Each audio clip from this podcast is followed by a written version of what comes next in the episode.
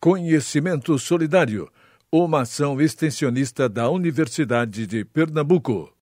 Olá pessoal, tudo bem? Aqui quem fala é o professor Robson Góes, professor de Economia e Finanças do curso de Administração da UPE Campus Caruaru. Espero encontrar todos bem nesse momento, apesar dos grandes problemas que estamos passando. E venho hoje aqui conversar com vocês um pouco sobre os reflexos dessa grande pandemia sobre a economia. É de conhecimento de todos, de todos, todos nós sabemos muito bem que, dado essa pandemia, a economia do país vem sofrendo forte impacto negativo, elevação da taxa de desemprego, diminuição da capacidade produtiva das empresas, né? diminuição da renda dos trabalhadores, e dessa maneira a população se encontra um tanto quanto uh, desesperada, se encontra um tanto quanto apreensiva, né?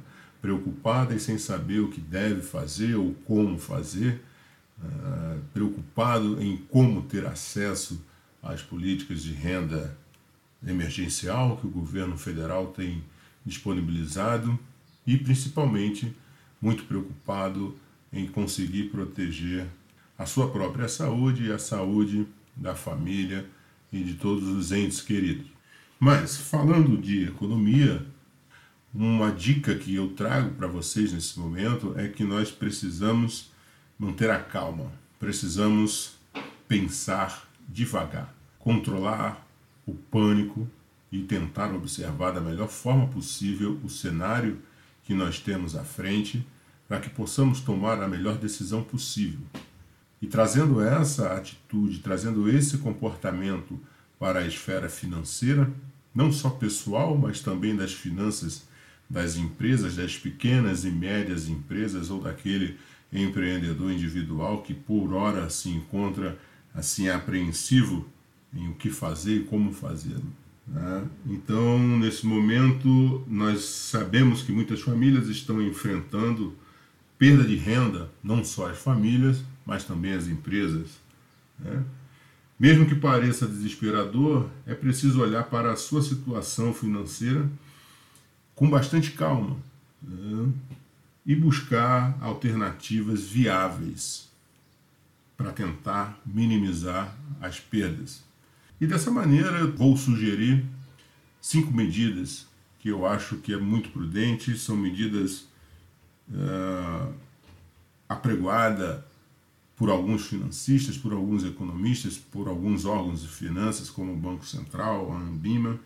Eh, e o primeiro ponto sugerido que se deve observar é analisar o real impacto que a crise está gerando sobre a sua renda.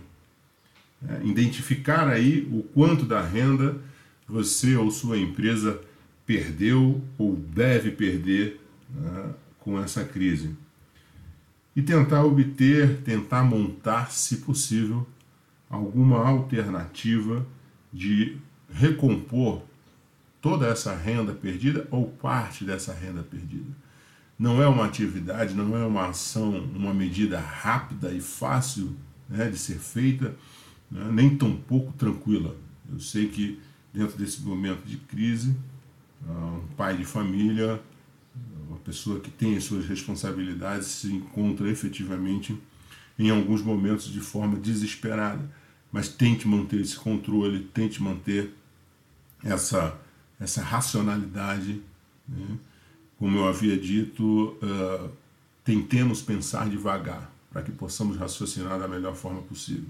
Então, a primeira dica que eu tenho é essa que nós acabamos de falar, que é analisar o real impacto da crise sobre a nossa renda. Né?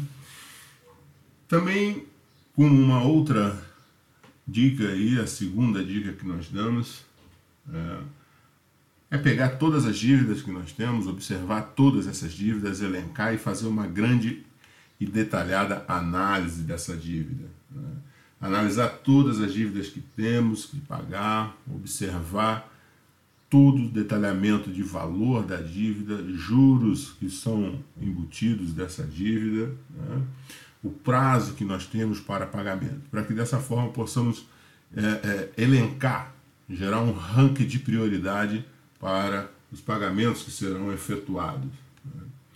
E aí, depois de elaborado esse ranking, vem como uma terceira dica tentar renegociar, buscar os seus, os seus credores, tentar renegociar essas dívidas, realocar datas de vencimento, né? diminuição de juros que possam incidir sobre o seu valor devido, mas é tentar encontrar um ponto comum e que seja benéfico não só para você, pessoa física, ou você, pessoa jurídica, mas também para as empresas ou as pessoas que às quais você está devendo nesse momento.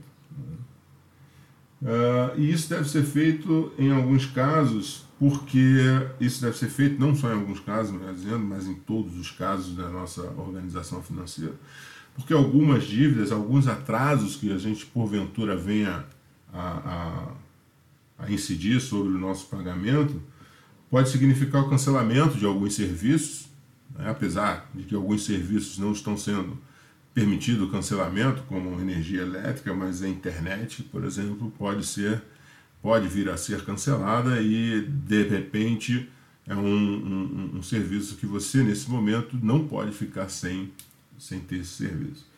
É, e outros bens também que você pode perder o, o, direito de possuir esses bens, como veículo, imóveis, você pode acabar tendo busca em apreensão sobre esse patrimônio. Então, elencar essas dívidas, observar suas características e buscar os seus, os seus credores para que você, dessa maneira, consiga é, é, reposicionar essa sua agenda de pagamentos.